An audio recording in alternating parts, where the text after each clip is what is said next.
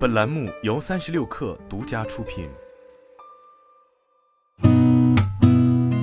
八点一刻，听互联网圈的新鲜事儿。今天是二零二二年九月十五号，星期四，早上好，我是金盛。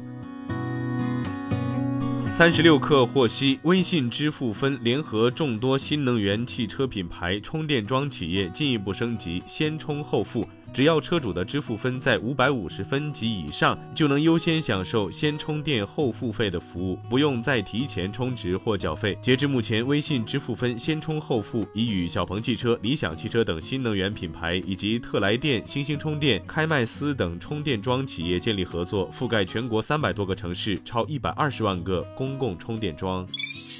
据新浪财经报道，港交所正在讨论大幅降低硬科技公司在港上市的营收门槛，并计划一个新的十八 C 章程方案。以让从人工智能和芯片到自动驾驶汽车和智能制造等领域的公司符合上市条件。港交所最快可能于本月征求公众意见，并计划在年底前敲定该计划。以下是针对这两类公司提出的具体条款：非商业化公司在 IPO 时的市场估值要求将超过二十亿美元；商业化公司的营收门槛为两亿港元至三亿港元，而不是目前的五亿港元；市场估值要求至少是十亿美元。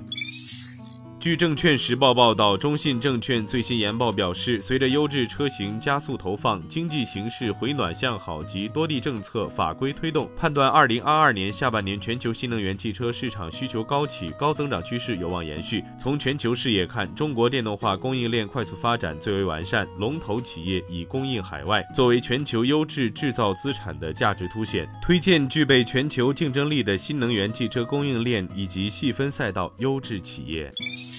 在全球投资者交流会上，星巴克公司正式发布2025中国战略愿景。到2025年，星巴克中国总门店数量将达到9000家，员工将新增3.5万人，超过9.5万名，并实现净收入翻倍，营业利润为当前四倍的增长目标。过去十年，星巴克中国内地门店数增长了近十倍，即将在2022财年底达到6000家。公司计划至二零二五年，以平均每九小时开出一家新门店的速度，新增开三千家门店，覆盖中国三百个城市。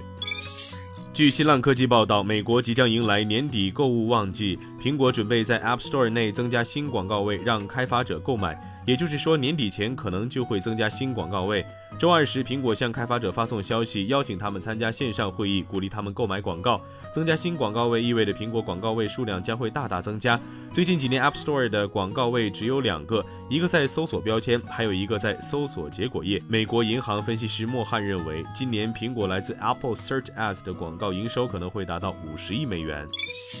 据 TechWeb 报道，特斯拉投资者关系主管 Martin Vicha 在近日于旧金山举行的一场技术会议上透露，2017年特斯拉生产每辆车的成本为8.4万美元，但在近几个季度已经降到了3.6万美元。Martin Vicha 在会上还透露，成本的降低并不全是因为电池成本降低，是他们不断优化整车设计，使生产尽可能简化的结果。引进专门为生产电动汽车设计的工厂，对降低成本也发挥了很重要的作用。